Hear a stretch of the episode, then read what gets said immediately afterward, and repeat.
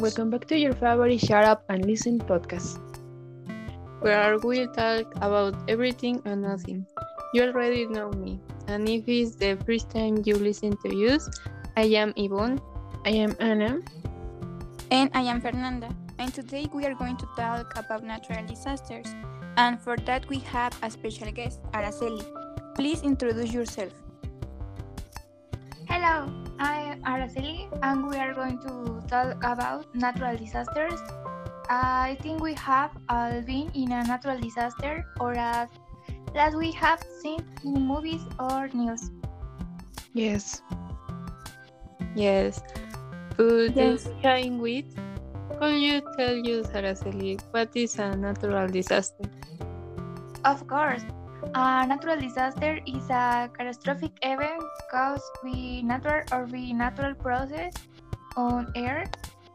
There are many natural disasters such as hurricanes, tsunamis, earthquakes, forest fire, among others.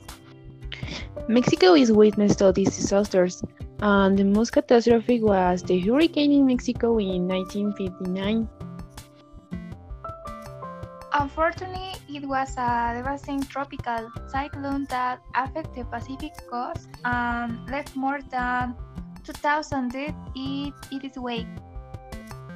Also, the earthquake of 1805, the same one that had an intensity of 8.1 degree of magnitude of the Richter scale, and only one two minutes were enough for the destruction of building and human life. Uh, do you remember the earthquake recently, which was even felt here in Pachuca? Yes, it had magnitude similar to the 85. Yes, and people now fear the month of September because they relate it to the Bison country. In general, the world has experienced all kinds of disasters. For example, Hurricane Katrina in the United States in 2005, where more than 800 people lost their lives. Also, the earthquake in Haiti in 2010, in which not only human lives also left the country in a state of total crisis. It is impressive how nature manifests itself. Uh, currently, 90% of natural disasters are caused by climate change. Natural catastrophes are losing their character as extraordinary phenomena. In the last 20 years, the number of disasters has doubled and 90 of them are related to climate change. We are faced with a situation in which the intensity and frequency of disasters is becoming the main concern of our lives. Of course, this issue is alarming, and Araceli can tell you how we can deal with these issues. Of course, the first thing to understand is that this problem belongs to everyone. Of course, and how can we contribute? As Anne had already mentioned, a large portion of natural disasters are caused by climate change. And how could, uh, I'm sorry, how can we combat climate uh, change?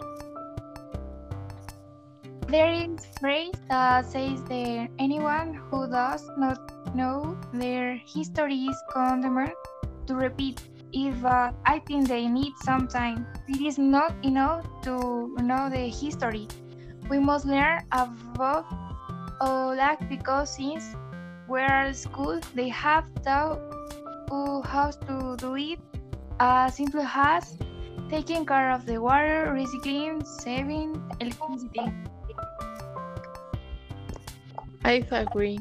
We need to put into practice all the we you already know.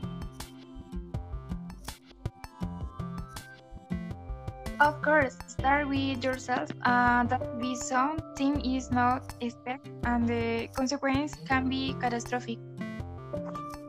Araceli, in case of being in a natural disaster that you advise us to do? Due to the geographical location, in which we are we are more exposed hurricanes, etc. And the preventive measures put together a family plan, identify the safe areas at home or work, have important documents on hand, have a survival kit ready, close um, and tour of all the service in the house. Well, Araceli, we thank you for joining us today and sharing your knowledge with all of Thanks to you for the opportunity. Well, this podcast ends now. Thanks to all who listen to use. And this is Shut Up and Listen for Yvonne. Anna, Fernanda.